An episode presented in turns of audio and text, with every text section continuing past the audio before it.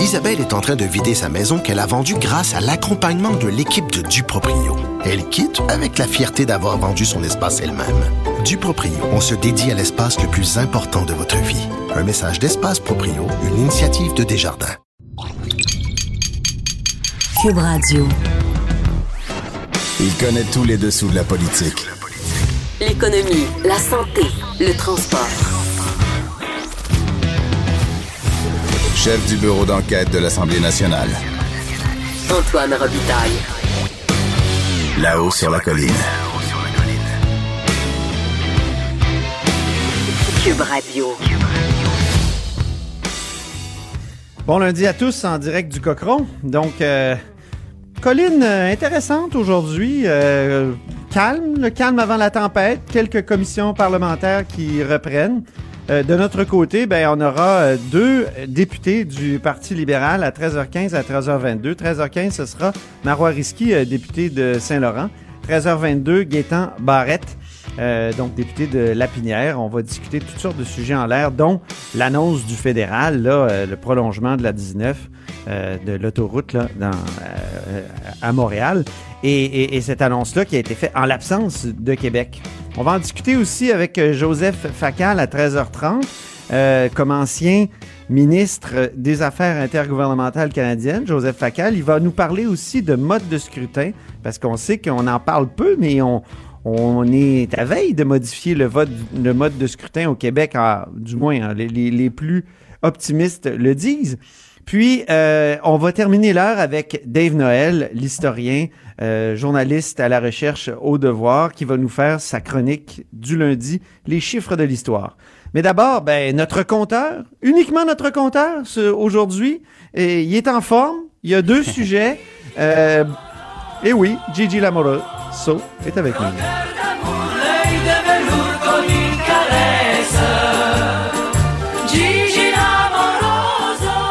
C'est le directeur de la recherche à euh, Jean-François Gibault. Il nous parle d'abord euh, d'une nouvelle crosse des pharmaciens. Oh, pardon, excusez-moi.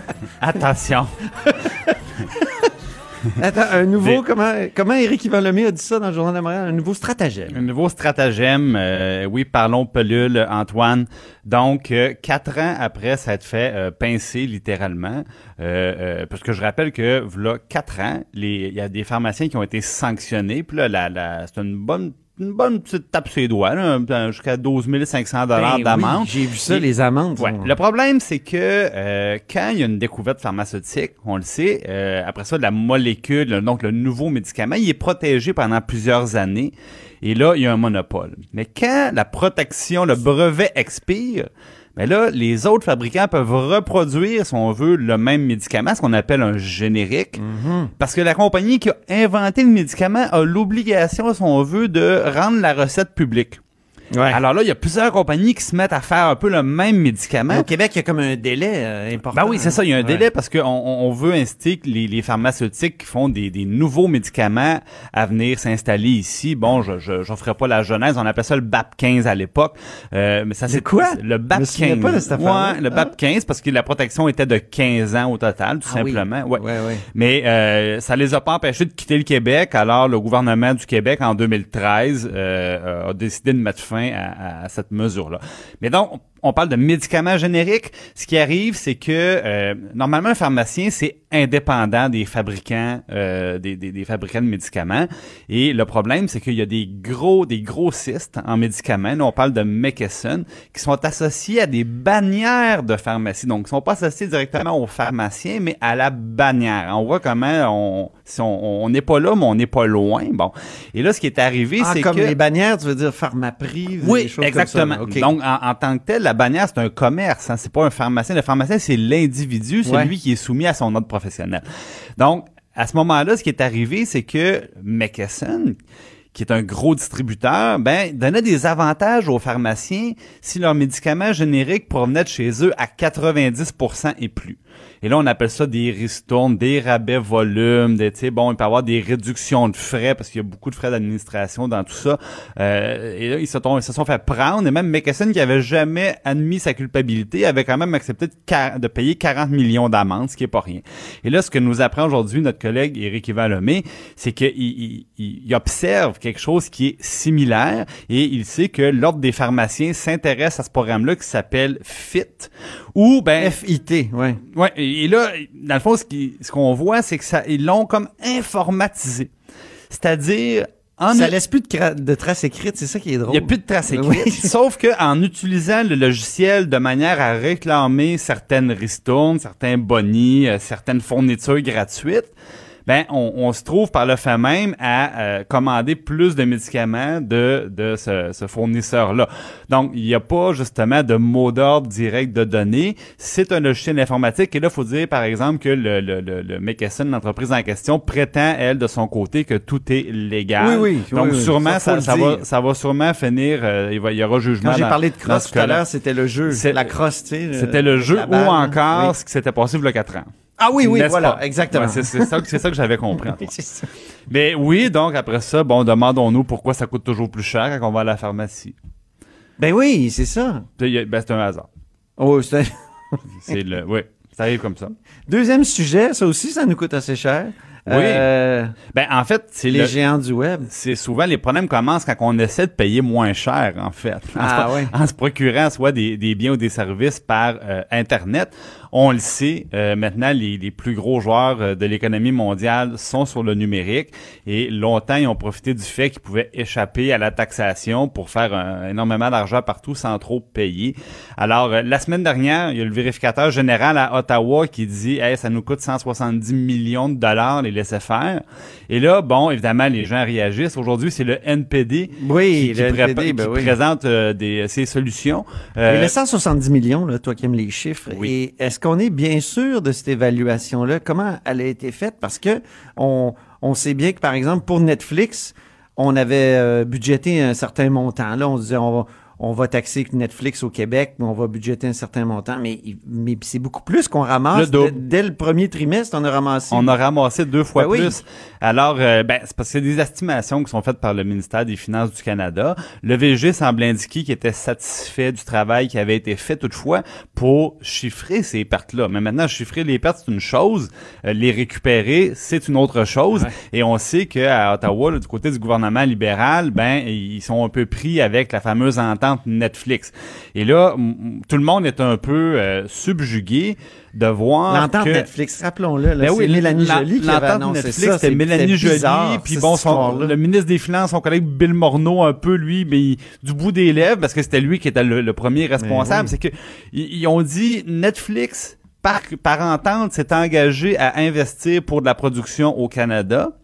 Et là, le bout indécent, c'est qu'on dit en échange de ça, vous serez pas taxé. Et, et ça, c'est un- moi, j'ai- c'est un cas unique. hein. J'ai vraiment tout fait pour répertorier un, un seul autre exemple, que Ça ce soit au Canada, au Québec, je- ça n'existe pas. Où on dit une entreprise, à la fois une entreprise, comme une entreprise au Québec qui dirait, hey, si j'investissais un certain montant d'argent au Québec, là, 10, 15, 20 millions, là, je pourrais-tu pas payer de taxes? Est-ce que ça se Puis fait le pas gouvernement au qui municipal, répond, Jean-François? OK. Ben, Au au, municipal, ça se fait des fois des congés de taxes. Je sais que pour... le- le- au municipal, il faut faire attention, c'est la loi sur les cités et villes qui prévoit ça. OK. Et ça a été euh, ça a été balisé énormément parce OK. qu'on voulait pas que, par exemple, deux villes en concurrence pour un nouveau projet, Ah ben euh, dans le fond, ramènent leurs taxes pratiquement à zéro pour essayer que la ville A réussisse à avoir le projet plutôt que la ville B. Fait que là, ils ont dit c'est des chicanes qui mènent simplement des, des pertes de taxes, fait qu'ils ont arrêté ça. Fait que même au niveau municipal, il y a quelqu'un qui s'en est occupé. Je sais Mais que dans le Vieux-Québec, on va installer, par exemple, une, une épicerie parce que euh, ça se touristicise Ça se- de oh, façon euh, exagérée. ici, oui, c'est ça. dans- On veut mettre, on veut installer une épicerie et on, un, un des, une des manières d'attirer euh, une bannière, c'est de dire, ben là, vous aurez peut-être un congé de taxes. Donc ça, ça j'ai l'impression que ça peut se faire, mais quand on, on, on prend cet exemple-là puis on le compare avec l'exemple d'Ottawa, là, on éclate de rire. On éclate un de congé rire. de taxes pour Netflix, qui, qui, qui est une entreprise richissime, qui a pas besoin d'être attiré ici pour faire de la production autrement, ben, on pourrait, l'attirer Voilà. autrement. Puis le Euh, pire avec, euh, Netflix, c'est que euh, euh, Monsieur Letao, donc l'ancien ministre des Finances du gouvernement libéral, pas longtemps avant les, avant les élections, bon, il y avait beaucoup de pression mise par les députés de l'opposition, puis lui il avait accepté finalement de dire très bien, on va leur créer l'obligation de s'enregistrer aux taxes. Ben ils l'ont fait. Ils se sont inscrits puis Ils l'ont fait- fait! Ils l'ont fait. C'est tout! Il s'agissait de le demander. Ben oui! Alors ça c'est c'est très révélateur parce que le gouvernement du Québec l'a fait et ça fonctionne. Mais à Ottawa, là, ça fait longtemps qu'on veut éviter de taxer les produits liés à la culture populaire. Et je pense que c'est Ouais. Michael Ignatieff, le chef du Parti libéral dans le temps, qui avait dit, moi, je vais imposer une taxe, euh, par exemple, sur les iPods. Et, et comme ça, on va ramasser un, un petit butin qu'on va distribuer à euh, nos créateurs. Exactement, Ouais. comme on fait euh, au Canada souvent.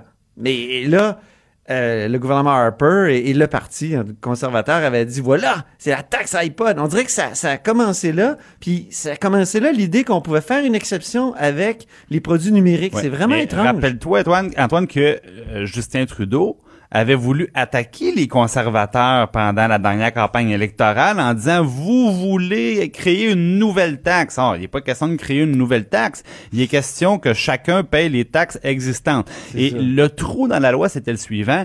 Au- au- quand on s'achète un, un bien à l'étranger ou un Ah, service à l'étranger, les, les fournisseurs étrangers n'avaient pas la responsabilité de s'inscrire. Et là, à ce moment-là, c'était chaque citoyen qui se commandait Netflix qui avait l'obligation légale d'envoyer ses taxes, de remplir un formulaire puis dire voici mon 1,43 de TPS que je devais payer. Bien sûr, personne le fait. Et là, le problème, c'est qu'au gouvernement du Québec, on a enlevé ce poids-là du, euh, du dos des consommateurs et on est allé mettre le poids sur le dos de Netflix qui se conforme. Et Ottawa ne veut pas faire la même chose sous prétexte que ce serait de créer une nouvelle taxe, ce qui est complètement ridicule. Sauf si ça devient un gouvernement du NPD, comme tu Oui, disais ben là, le, le l'heure. NPD, il va avec des mesures, c'est rien de nouveau, mais c'est des mesures efficaces. Ils se sont tournés du côté de l'Europe pour dire tous les gros joueurs du numérique, Apple, Google, Netflix, Amazon, et souvent, c'est qu'évidemment, c'est des multinationales qui ont plusieurs euh, sièges sociaux, plusieurs places d'affaires, et la- la- la- l'argent circule, de sorte que c'est difficile d'imposer leurs profits parce qu'ils encaissent leurs profits dans des juridictions à fiscalité réduite. En Europe, ce qu'ils ont fait, ils ont dit dorénavant, on impose le chiffre d'affaires. Donc, c'est même plus le profit, c'est vos ventes qu'on impose. Donc, les ventes que vous réalisez dans notre pays, c'est par exemple 3, 4, 5% de taxes. Et c'est ce que le NPD Je trouve ça très intéressant.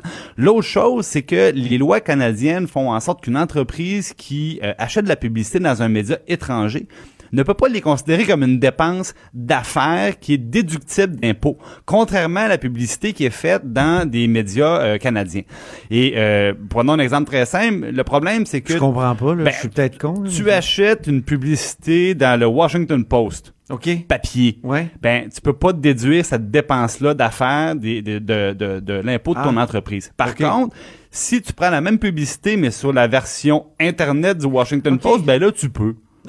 Alors, euh, juste de mettre fin à ça, non seulement il y aurait un intérêt pour le gouvernement qui ramasserait euh, des sous supplémentaires, mais il y aurait un intérêt énorme pour tous les médias québécois et canadiens qui traversent une période très difficile. Pourquoi? Parce que les revenus publicitaires sont en chute libre Oui, oui. parce que justement Google et Facebook euh, ramassent euh, ramassent tous ces nouveaux marchés là.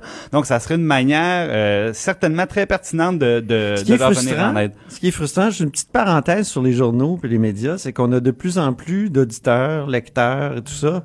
Donc c'est pas c'est pas parce que le produit intéresse plus. Ben non. C'est- C'est que c'est juste le modèle d'affaires qui était basé sur la publicité Ben, qui c'est parce fonctionne que plus. ce qui arrive, c'est que maintenant, euh, les entreprises qui veulent, tu ben, t'aimes beaucoup la course, là, monsieur le marathonien. Ben Bon, mais dans- moi, je, je suis Nike, je veux vendre des souliers de course. Euh, ça m'intéresse plus de dire, ben, je vais prendre une publicité qui sera vue par un million de personnes. Non, ça m'intéresse plus. Maintenant, je veux que ma publicité soit vue par 200 000 coureurs. Et là, c'est ça que le produit qu'on veut acheter. Donc, les, les, les médias sociaux comme Facebook ou Google peuvent aller chercher directement le consommateur qui cherche une paire de souliers de course. Et là, cette personne-là, soudainement, va voir le rabais de Nike ou d'Adidas. C'est Et- ce qui est terrible, Jean-François, c'est que j'haïs pas ça, moi, dans mon fil Facebook, d'avoir des pubs de vélo. Ben, tu vois des pubs- choses qui C'est vrai. t'intéressent. Oui, je sais. Tu vois des choses qui t'intéressent, puis tu sais. dépenses plus. Non, même pas. ah, non, mais ça marche pas. Non, je Ah. magasine quand Ah, même dans ben, le prenons la date en note. là. la la publicité ne fonctionne pas sur Antoine Robitaille. Ben, mais je magasine dans le réel, c'est ça que je veux dire. Je veux- je dé- Peut-être que je dépense. plus, une autre. Non, chose, une, autre- chose intéressante, euh, Antoine, euh, il y a des tests qui ont été faits aussi. Le VG nous disait qu'il y a des tests qui ont été faits à Ottawa. Euh, parce que, par exemple, si tu fais, ben, ben, regardons tes souliers de course, tu les commandes aux États-Unis. Ouais. Alors, c'est le, le- le livreur qui te, les, qui te les apporte. Il est supposé, s'il y a des taxes qui sont payables, de te les charger. Et là, euh, la vérification faite par l'Agence des services frontaliers, très souvent, évidemment, les services de livraison ne s'inquiètent pas de ça. Ah ouais. Et eux-mêmes, Services frontaliers Canada, ont des difficultés techniques à repérer ces colis-là. Je te rappelle même, c'est tellement vrai, Antoine, que je, je parlais de Carlos Leitao. Ben, écoute, on va le saluer une deuxième fois parce qu'il a- il, avait offert l'argent du gouvernement du Québec pour payer à l'Agence des services frontaliers un scanner plus performant.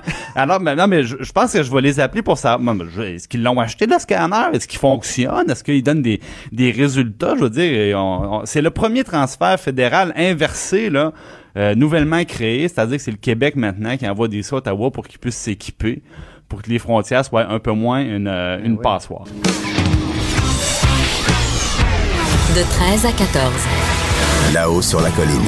La politique autrement dite. Cube Radio. Alors, il y a Marois Risqué qui est au bout du fil. Bonjour, Marois Risqué. Bonjour.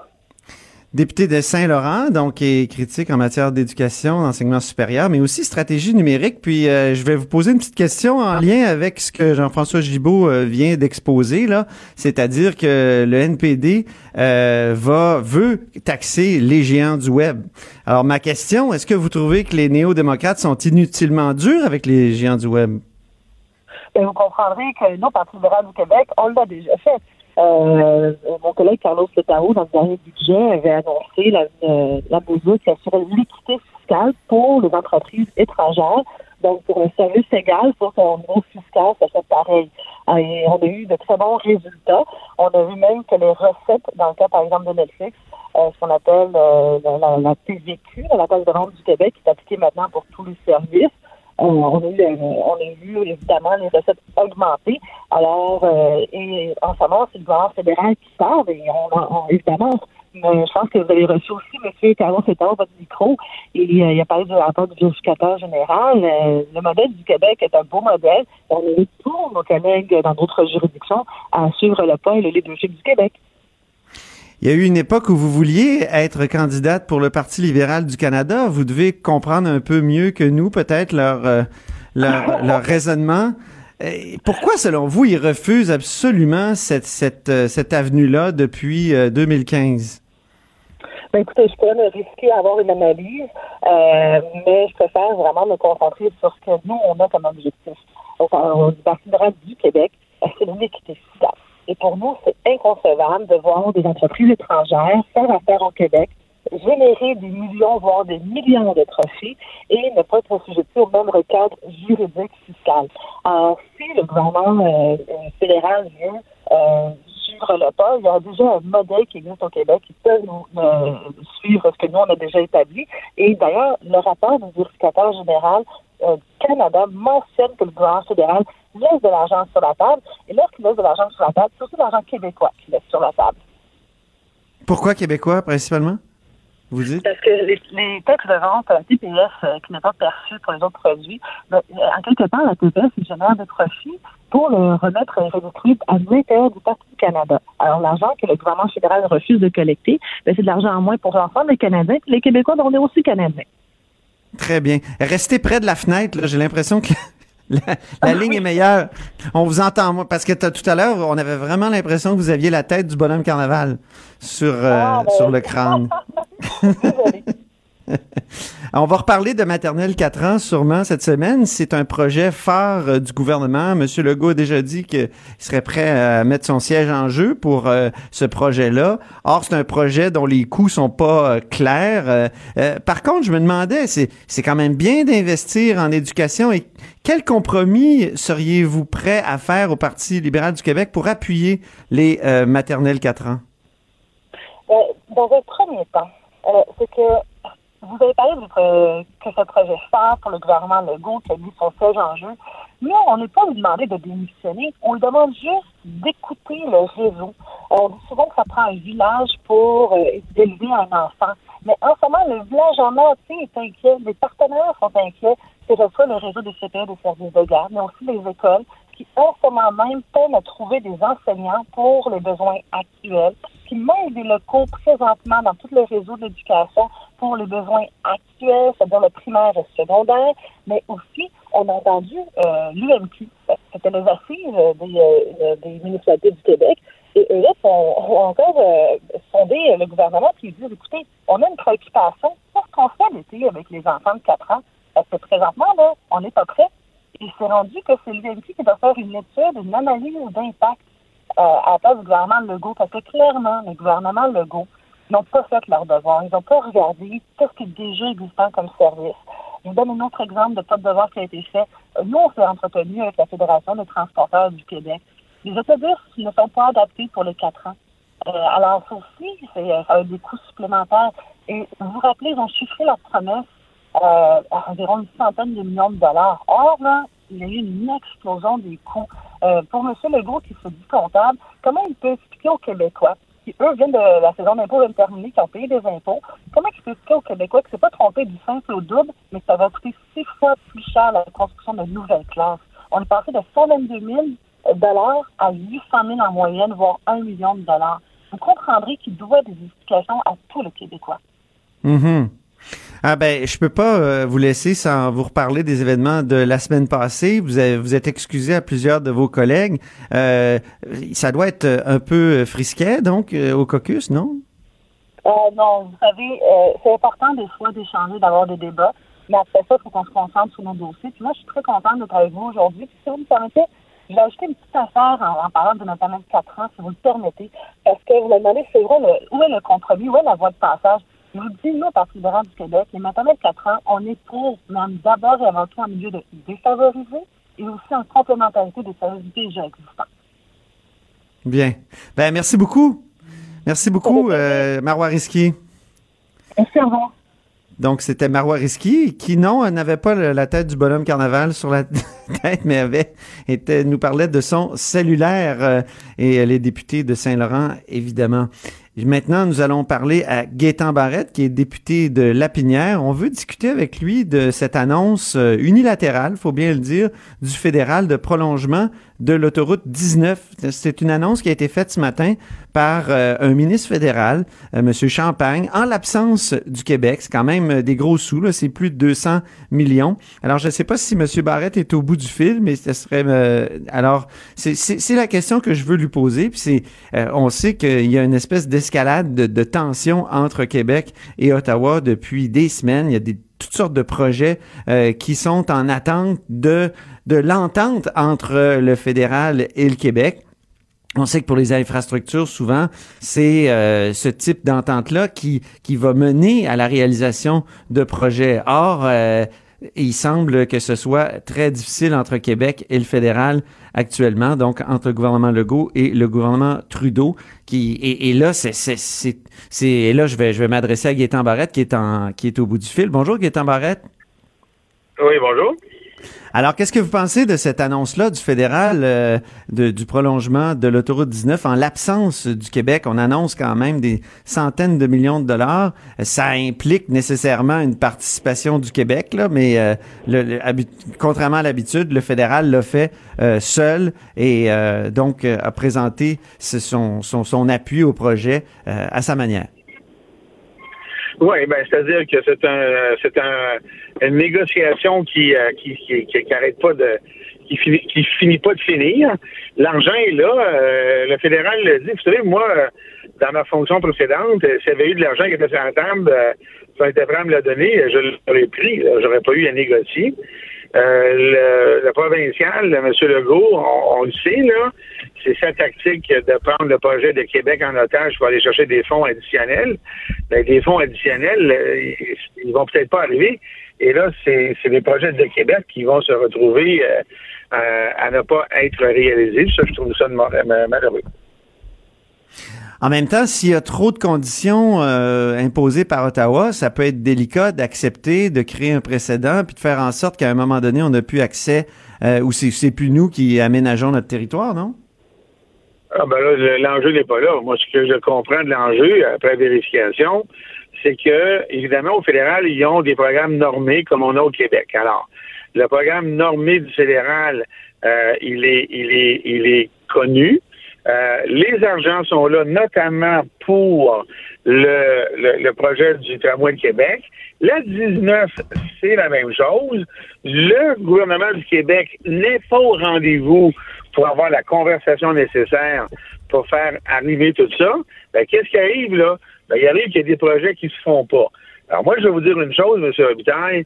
Euh, il est clair, et, et on n'a qu'à écouter les nouvelles aujourd'hui, là, il est clair qu'on s'en va dans une probable récession à cause de la guerre commerciale avec la Chine. Est-ce qu'on a vraiment les moyens aujourd'hui de se chicaner sur l'attribution de montants qui vont aller dans les infrastructures, qui vont faire rouler les économies juste pour des querelles de bureaucrates d'un parti à l'autre? C'est ça qui est dommageable. Posons-nous là la question, là.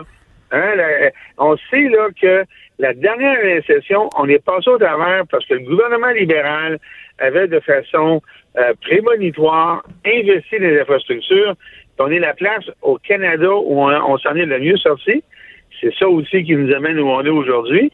Et aujourd'hui, là, c'est la même affaire, sauf que là, la récession potentielle avec les États-Unis et la Chine, elle se dessine à gros traits.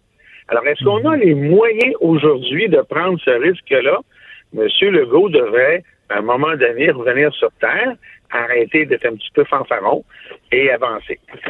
Mais je me souviens de vous quand vous négociez les, euh, les transferts en santé. Euh, vraiment, vous, vous essayez de, de tenir le bout de, de, votre bâton. Puis là, quand ça s'est conclu en 2017, vous disiez, ah, c'est une, une entente, oui, mais c'est une entente douce amère, euh, aviez-vous dit à l'époque. Donc, vous aussi, quand vous étiez aux affaires, vous, vous défendiez les intérêts du Québec le, de, contre Ottawa? Dans une situation totalement différente. Moi, je demandais plus d'argent, alors qu'actuellement, les montants sont là et sont satisfaisants et on ne va pas les chercher. C'est différent. Moi, là, je voulais en avoir plus que ce qu'on me mettait sur la table. Là, on a le fédéral qui nous dit, ben, il est là, l'argent, là, qu'on veut vous le donner, puis vous le prenez pas. Alors là, euh, c'est une méchante différence, là. Pensez-vous que le gouvernement Legault a comme une sorte d'entente secrète avec les conservateurs pour nuire au Parti libéral? Il y a, des gens qui disent ça, là, même la, députée de Tachereau euh, de Québec solidaire m'a sorti ça l'autre fois en entrevue. Est-ce que c'est votre impression? Ben, j'ai l'impression que, que, les atomes sont euh, vraiment pas crochus entre les libéraux fédéraux euh, et la CAQ. Ça m'apparaît assez évident. Oui. Euh, je pense, wow, ça c'est très clair. Et je serais très surpris, compte tenu de l'expérience politique de M. Legault, qu'il ne sache pas les conséquences de son attitude. Alors, mhm. comme il est très expérimenté et qu'il doit connaître sans aucun doute les conséquences, ben c'est assez facile de tirer la conclusion qu'il veut plus un que l'autre.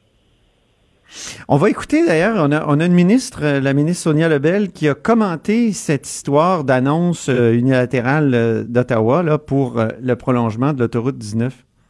C'est normal que nous, comme Québec, on soit jaloux de nos compétences. On est un gouvernement nationaliste. On va les défendre, nos compétences. On va les faire dans l'ordre.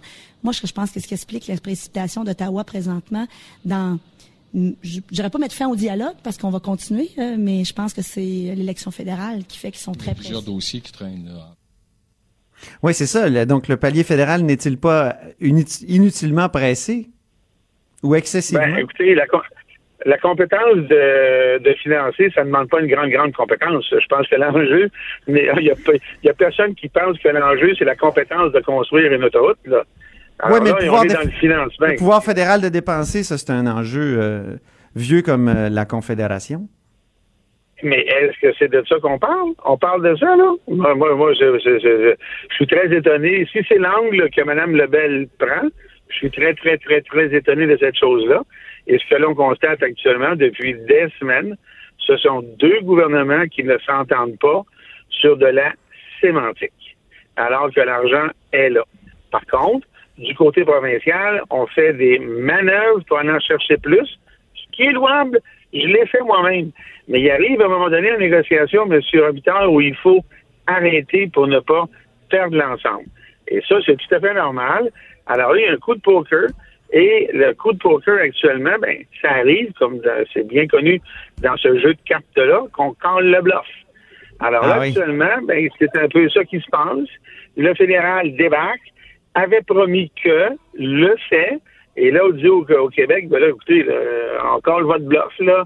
Mais il paraît que- là, on veut vous le donner.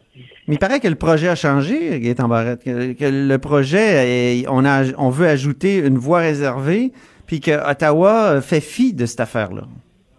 Fait fi de Ah, ce changement. Alors, euh, ça, je n'ai pas l'information à l'effet que le, que le fédéral ait dit, je ne sais pas si vous l'avez vous, moi je n'ai pas cette information-là, que le fédéral aurait dit, on vous donne X millions de dollars à la condition qu'il n'y ait pas de voie ré- réservée.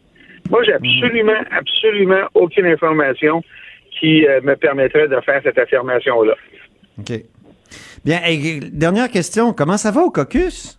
La semaine passée, euh, au caucus libéral, évidemment, la semaine passée, vous avez dit, Marois Risky, c'est, c'est la première libérale militante qui a écorché Carlos Letao. Alors, bonne chance pour la suite. Comment ça se passe? Depuis la, une semaine? la- la- la- la campagne de ma collègue, ben, ça sera à ma collègue de commenter sa campagne. J'ai dit ce que j'ai dit. Je pense que c'était très à propos.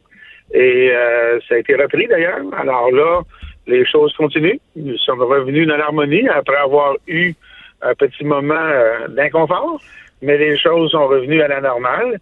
Et vous le savez, il y a deux campagnes qui sont officieusement lancées pour le moment. Et, et- et on verra. Ben, ça, ça m'amène à vous poser la question. Vous, euh, avez-vous euh, décidé? Avez- et quand? Euh, sinon, à quand? Je vais faire l'écho à moi-même et on verra. Ah, ben, mais ça, c'est une citation de François Legault, là. Exactement. La- On termine, donc. Qu'est-ce que vous voulez? Merci beaucoup, Gaétan Barrette. Là-haut sur la colline. Ce que les ministres n'ont pas voulu dire, Antoine va vous dire. Cube Radio. De 13 à 14. Vous écoutez Là-haut sur la colline. Eh bien, au bout du fil, il y a Joseph Facal. Bonjour, Joseph Facal. Bonjour Antoine Rabitaille. Professeur au HSC, chroniqueur au Journal de Montréal et aussi ancien ministre des Relations intergouvernementales canadiennes. Et puis, Eh, je me mon demandais... Dieu, ça ne... Ouais, Ça ne nous rajeunit pas. OK, correct. en effet, en effet. Mais Joseph, je me demandais comment tu voyais ça, toi, l'annonce aujourd'hui d'un ministre fédéral des infrastructures, François-Philippe Champagne, qui, qui dit comme ça, nous, on va prolonger, on donne l'argent pour prolonger euh, l'autoroute 19 jusqu'à Bois-des-Filions. Est-ce que tu as déjà vu une affaire de même? Puis comment le Québec devrait euh, réagir? Bah, écoute, le prolongement de la 19 est une vieille, vieille, vieille demande des élus de la Rive-Nord. On parlait de ça du temps où j'étais euh, député euh, à Laval. Et C'est vrai? oui, Ah oui? effectivement, tout à fait. Oui, hey, c'est pas nouveau Ah ça. Mon Dieu, c'est pas, pas nouveau ça. Et, et habituellement, oui, euh, la tradition est que euh, bon, euh, on fait une sorte d'annonce conjointe euh, municipale, provinciale, fédérale. Surtout, évidemment, lorsque les, les trois parties sont étroitement impliquées, soit au plan du financement, soit pour la réglementation requise. Mais de l'autre côté, je me rappelle aussi, Antoine, d'une certaine époque où nous avions annoncé euh, le prolongement du métro de Laval et il n'y avait pas de représentants fédéraux qui étaient venus. En fait, je pense que il faut mettre ça, si tu permets, dans un contexte un peu plus large. Ben, c'est ça que je voulais faire avec toi, Joseph. voilà, voilà le, le- le gouvernement Trudeau, si le gouvernement du Québec euh, se traîne des pieds, nous avons plein de choses prêtes à être annoncées et la saison de construction approche. Ouais, ouais, ouais. C'est surtout la fièvre électorale qui s'est emparée des euh, partis politiques fédéraux et comme le gouvernement Trudeau a beaucoup de difficultés au Québec et beaucoup d'argent à dépenser au Québec, il veut multiplier les cérémonies de coupage de ruban. Et on peut comprendre que le gouvernement de M. Legault n'ait pas le goût d'être le figurant d'une mise en scène préélectorale du gouvernement Trudeau. Oui, absolument, absolument. Mais euh, quand on dit que l'annonce du prolongement du métro s'était fait sans Ottawa, c'est que Ottawa ne finançait pas une partie ou qu'il n'avait pas été invité à l'annonce? Non, non, il, finance, il, ne finançait rien par tout. Ah oui, Il ne finançait rien par tout à l'époque. Mais, mais tu vois, je crois qu'il faut mettre ça dans le contexte de tensions et de contentieux qui s'accumulent entre le gouvernement euh, Trudeau et le gouvernement Legault. Il y a les infrastructures, il y aura à un moment donné les évaluations environnementales, la déclaration d'impôt unique, les seuils d'immigration, la laïcité. En fait, je crois que le gouvernement Legault est en train de découvrir que c'est compliqué, le fédéralisme canadien en 2019. Est-ce qu'il n'y a pas quelque chose qui a changé aussi euh, en matière de financement des infrastructures? Est-ce que, par exemple, à l'époque où on a annoncé la construction du métro de Montréal, c'était euh, financé de cette manière-là, un tiers, un tiers, un tiers? Ou est-ce que j'ai lu ça quelque part là, que jadis, Québec annonçait ses projets? N'était pas toujours euh, euh, inféodé à une sorte de, d'entente avec Ottawa pour le financement. Est-ce que ça, ça n'a pas changé? Il me semble que ça a changé sous Chrétien. Bien, bien, sûr que ça a changé. En fait, euh, depuis des décennies, il y a eu plusieurs programmes d'infrastructure avec chacun des modalités différentes de financement. Et bien entendu, à partir du moment où, un, les projets sont devenus de plus en plus coûteux et où deux, les gouvernements ont été de plus en plus déficitaires, forcément, il y avait là une pression pour davantage de collaboration.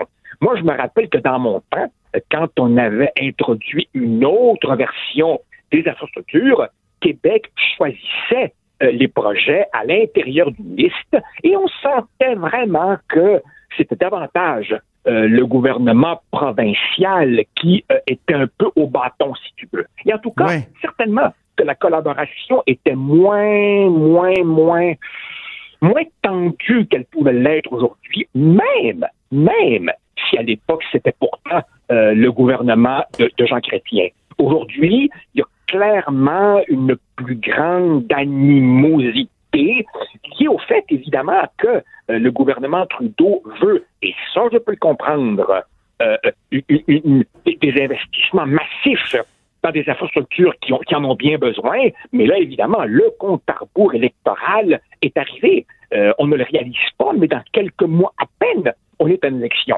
Et, ah ce gouvernement Trudeau, qui se voyait aisément réélu, est maintenant en sérieuse difficulté. Et mhm. permets-moi, Antoine, permets-moi, Antoine, de souligner l'ironie d'un gouvernement qui nous avait dit qu'il voulait faire de la politique autrement, qu'il ah voulait renouveler la politique et qui maintenant, au fond, veut quoi? Multiplier des conférences de presse avec les photos, de petits casques, d'appels et le ruban coupé. Il y a une question de pouvoir de dépenser aussi. Je sais que c'est un peu un langage codé pour la plupart des gens, mais pour les, les tripeux de constitution comme toi et moi, et comme peut-être euh, Patrick Taillon qui viendra en parler demain, c'est une question de pouvoir de dépenser. Le fédéral avec ses gros sabots qui décide quand euh, et où l'argent va être dépensé, il me semble aussi. Oui, ben, oui, bien sûr, mais là, écoute, pour, pour mettre ça le plus simplement possible pour nos auditeurs, il faut bien comprendre que euh, la Constitution a été rédigée à une époque où les gouvernements intervenaient dans moins de domaines qu'aujourd'hui. Il y avait des choses relativement clairement provinciales, des choses clairement fédérales comme l'armée. Et aujourd'hui, évidemment, il y a des tas de domaines euh, dans lesquels il y a des juridictions euh, partagées qui ne font pas vraiment non plus l'objet de textes clairs disant qui est responsable de quoi. Quant au pouvoir fédéral de dépenser, il a une histoire un petit peu particulière que Patrick pourra euh, particulièrement éclairer. Pendant la Deuxième Guerre mondiale, le gouvernement fédéral voulait financer l'effort de guerre et avait demandé euh, aux euh, gouvernements provinciaux de lui libérer un espace pour qu'il puisse dépenser dans des domaines qu'il estimait d'intérêt national. Ben là, l'intérêt national, au fil des années, il s'est beaucoup, beaucoup, beaucoup, beaucoup élargi. En même temps, ce, pays-là, le Dominion, a été créé pour, euh, pour construire une, infrastructure. le- les, les chemins de fer. Ah oui, tout donc, à fait. donc il y, a- y ça à la base de, de, de, de ce pays-là. Donc, euh, Tout à fait. pour ça Et, a- en, et en même temps, Ouais. et, et en même temps, on, on ne peut pas non plus nier, Antoine, quand on se promène dans la région métropolitaine, qu'il y a un gros problème d'infrastructure nécessitant des investissements massifs. Ça, on peut pas nier non plus. Exactement. Ben, il faudrait parler aussi de la réforme de scrutin. Il nous reste deux minutes. On peut juste entamer, mettre la table, puis on, en- on continuera peut-être la semaine prochaine. Ben Le- oui, parce que ben oui. Tu disais tout, tout- à l'heure qu'il y a une fièvre électorale qui s'en vient au fédéral, mais euh, ça sera pas long, parce que ça va toujours vite, qu'un jour, euh, il va y avoir des élections au Québec, et le premier ministre nous a dit, c'est la dernière fois qu'on votait avec le scrutin uninominal à un tour. Alors, rapidement, juste pour mettre la table. Ben, rapidement, Antoine, pense que beaucoup de nos concitoyens ne réalisent pas à quel point le gouvernement Legault a un agenda ambitieux. Une fois qu'il sera sorti de la laïcité, il nous a promis d'ici au 1er octobre euh, la réforme du mode de scrutin. Et euh, les deux camps ont d'excellents arguments et c'est un débat qui va rapidement devenir très émotif. Et je te pose la question, est-ce qu'on Hmm. peut véritablement changer le mode de scrutin? Sans faire approuver ça par la population dans un référendum ou dans une élection référendaire en bonne et due forme où les gens sauraient dans quoi ils s'engagent? Je te rappelle que le mois dernier, à l'île du Prince-Édouard, il y a eu un référendum spécifiquement là-dessus et qu'en novembre de l'an dernier, en Colombie-Britannique, il y a eu effectivement Ben oui. un référendum postal là-dessus. Est-ce qu'on peut changer quelque chose d'aussi fondamental avec simplement un deal entre les états-majors de nos partis politiques et les partisans du changement? C'est vers ça que s'en va le gouvernement. Clairement, il Ben, n'est pas c'est question de. Ben référendum oui, dans leur ben esprit. oui. Euh, ma- ma- Madame, Madame Lebel a dit qu'elle voulait, je cite, un vaste consensus, que pour le moment, elle n'était pas entichée par l'idée d'un référendum. Euh, Bon, je peux, je peux la comprendre, mais là, on est dans quelque chose qui touche le cœur de la vie démocratique. Euh, Mhm. C'est quelque chose de, de lourd, c'est quelque chose de symbolique, et généralement, quand on adopte un mode de scrutin, ben, il est là pour quelques décennies. Alors, si on veut Mhm. que ce soit euh, légitime, ben, donnons-nous les conditions d'une vraie légitimité. Ça pourrait être une question posée, euh, je sais pas moi. Et, tu, vo- tu vois ça comment? Parce que là, je me disais, en même temps que l'élection, ben non, le premier ministre Ben, a dit que la prochaine élection se ferait avec un nouveau mode. Donc, euh, ça prendrait un référendum Ouais. en bonne et due forme. euh? Ben écoute, euh, il y a- il y a- en, en Colombie-Britannique, on, on a fait un référendum euh, postal euh, avec des résultats plus ou moins satisfaisants puisqu'il n'y a eu que 42 de participation. Et bien entendu, c'est le statu quo qui l'a emporté.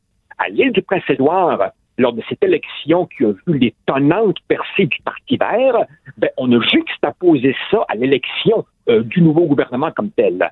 Euh, alors évidemment, je, je, je- je vois bien que c'est complexe, mais je pose la question est-ce que on peut confier aux états-majors de partis dont on dit qu'ils ont un problème de représentativité quelque chose qui justement est au cœur même de notre notre notre système démocratique. Euh, là, Et par sur ailleurs- le fond- par ailleurs, on- Ouais. et ben, ben, par ailleurs, euh, on nous dit souvent Ah, l'affaire est entendue, les sondages montrent que les gens sont massivement pour un changement. Un instant. Ouais. En Colombie-Britannique et l'île du Prince-Édouard, ils étaient aussi massivement pour le changement tant que le débat n'avait pas été fait. C'est-à-dire qu'en termes de vague, quand tu dis aux gens, voulez-vous un système plus démocratique, plus représentatif, spontanément, les gens vont dire oui. Mais si tu leur dis, attention, il y aurait davantage de gouvernements de coalition, peut-être plus faibles, peut-être plus instables, peut-être une ouverture vers des petits partis plus radicaux, ah ben là, tout d'un coup, ça devient un gros pensez-y bien. J'ai l'impression que tu es plutôt opposé euh, au changement du, du mode de scrutin euh, et à la proportionnelle Ben- plus précisément, Joseph. Ben, euh, dis- dis- disons, je suis prêt, je suis prêt à entendre les arguments.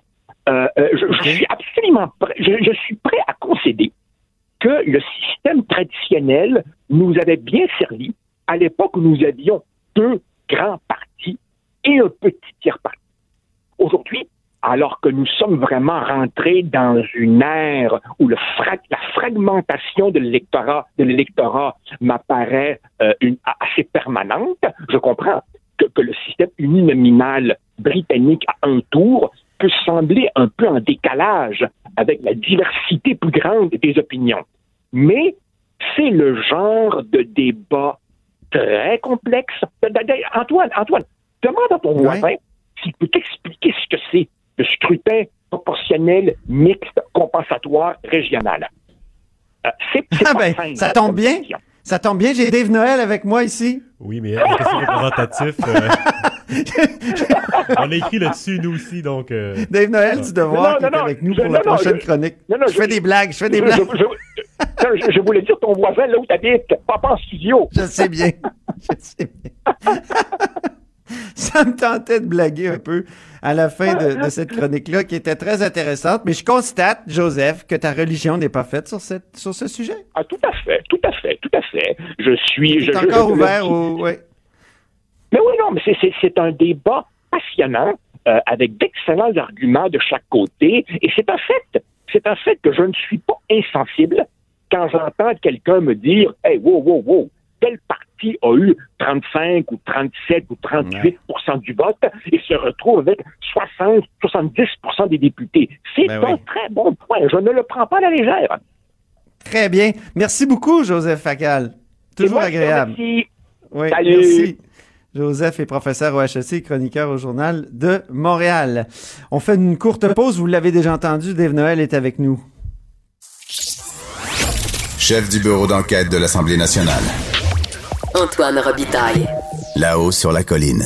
Ben oui, Dave Noël, c'est l'historien, journaliste à la recherche au devoir, auteur de Mon calme général américain au Boréal, et il est là pour sa chronique Les chiffres de l'histoire. Bonjour Dave. Bonjour Antoine. Rebonjour, parce qu'on s'est dit bonjour de façon informelle tout à l'heure. Donc, euh, aujourd'hui, trois chiffres. 110, 12 et 7. Oui, donc. Bingo! Bingo, oui. 110, 110 euh, ans, le 18 mai 1909. Un moment marquant euh, qui est arrivé une seule fois, en fait. C'est le, euh, le journaliste Oliver Asselin, qui était à la tribune de la presse pour le nationaliste, qui est descendu de la tribune pour aller gifler le ministre des Travaux publics et futur premier ministre Louis-Alexandre Tachereau.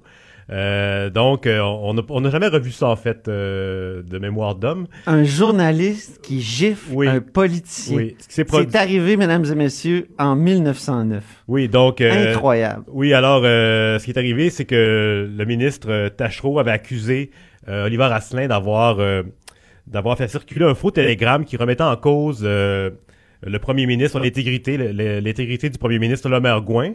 Et puis donc, euh, Oliver Asselin, qui était très impulsif, ne l'a pas pris. Il est descendu il a en bas sur le parquet du, de, à l'époque était le salon vert, donc il n'était pas, encore bleu. Et il a giflé euh, donc Tachereau. Tachereau a déposé ses documents sur un calorifère et il commençait à se mettre en position pour peut-être répliquer. Tout d'un coup, il s'est rendu compte que c'était c'était pas acceptable. Donc il dit non, je ne vous je, ne vous frapperai pas. Et puis, il a fait venir un policier qui, euh, qui a arrêté Oliver Asselin et qui l'a amené dans les cellules du Parlement qui étaient au sous-sol et qui aujourd'hui sont disparues. Mais ça, c'est intéressant, les cellules, Dave, parce que je sais que tu as souvent cherché ces cellules. Là, je suis même déjà allé dans les catacombes ou dans les, pas dans les catacombes, mais dans les sous-sols du Parlement pour voir où auraient bien pu être ces cellules. Oui, avec euh, mon collègue Marco Bella ben on a cherché, euh, évidemment, du moment qu'on voit une, espèce de, d'arche voûtée, on imagine que c'est peut-être une ancienne cellule. Des portes de bronze. Oui, c'est ça. Euh, mais souvent, c'est un peu, en fait, ça. Faut imaginer que c'est une cellule un peu plus moderne quand même, avec des fenêtres qui donnaient sur la cour intérieure. Ah, OK. l'historien, l'historien Gaston Deschênes a fait des recherches là-dessus. Donc, elle aurait été sous le, le, porche central qui permet d'accéder à la cour intérieure du Parlement. Oui. Mais c'est, ça reste quand même à, préciser davantage. Bien. Ben c'est un jour peut-être on, les trouvera, mais peut-être que, que les traces de la sont, sont complètement effacées avec les travaux qui ont eu lieu là, parce qu'il y a d'énormes travaux ici au Parlement. On a creusé la devanture, on a creusé des, des, nouvelles salles. De... Le, plus gros problème en fait, c'est qu'on n'a pas nécessairement les plans détaillés où euh, chaque endroit était numéroté avec précision. Ah c'est plus là que ça joue en archive. En fait, c'est davantage comme ça qu'on va peut-être est-ce qu'on sait combien de temps il était resté en, Pas très longtemps, dans le quel- cachot? quelques jours ensuite, on l'a amené à la prison euh, des Plaines d'Abraham. OK. Euh, dans le fond, pas, pas très loin du, du monument Wolfe. Il a été euh, incarcéré quelques, quelques instants là-bas pour son geste. C'est incroyable. Donc, c'était il y a 110 ans, le 18 mai 1909. Il y a 12 ans, le 18 mai 2007. Qu'est-il arrivé, Dave? Euh, donc, c'est la nomination de Pierre Duchesne Oui. euh, comme euh, lieutenant-gouverneur du Québec par Stephen Harper. Évidemment, c'est le premier ministre du Canada qui nomme euh, le lieutenant-gouverneur du Québec. Le vice-roi. Le vice-roi. Euh, Pierre Duchesne, à ne pas confondre avec l'ancien ministre euh, du Parti québécois Oui. et ancien journaliste de Radio-Canada. C'est un Pierre Duchesne plus euh, discret, disons, qui, qui avait été nommé à ce moment-là. C'était un, en fait, à l'origine, c'est un notaire qui, est- qui a été secrétaire général de l'Assemblée nationale pendant plusieurs années. Et puis, euh, dans le fond, lui, il a été euh, choisi juste après euh, le règne de Lise Thibault. Ah oui. qui avait fait parler d'elle pour ses dépenses. Donc, on voulait éviter ce, ce genre de, de cas comme ça. Puis juste avant Lise Thibault, il y avait eu Jean-Louis Roux, qui avait eu un petit scandale avec son passé un peu de droite. là C'était c'était un peu flou. Donc, on a, on a décidé de choisir quelqu'un avec qui il n'y aurait aucun scandale possible. Euh, mais malheureusement... Ah non, pas- Robert Dutrisac Oui, avait trouvé oui. un scandale. En fait, euh, c'est que monsieur... En 2008, je me souviens. Ouais, Pierre Duchesne, en fait, il avait un chalet, euh, peut-être toujours un chalet à l'île aux grues. Ouais. Et puis lui, euh, il avait un privilège royal qui lui permettait de passer devant la file des gens qui attendaient sur le traversier. et donc, il arrivait là cinq minutes avant le départ et puis il, il arrivait. Et même le chauffeur, quand il revenait vide, il, avait le privilège aussi, fait qu'il passait devant tout le monde et repartait.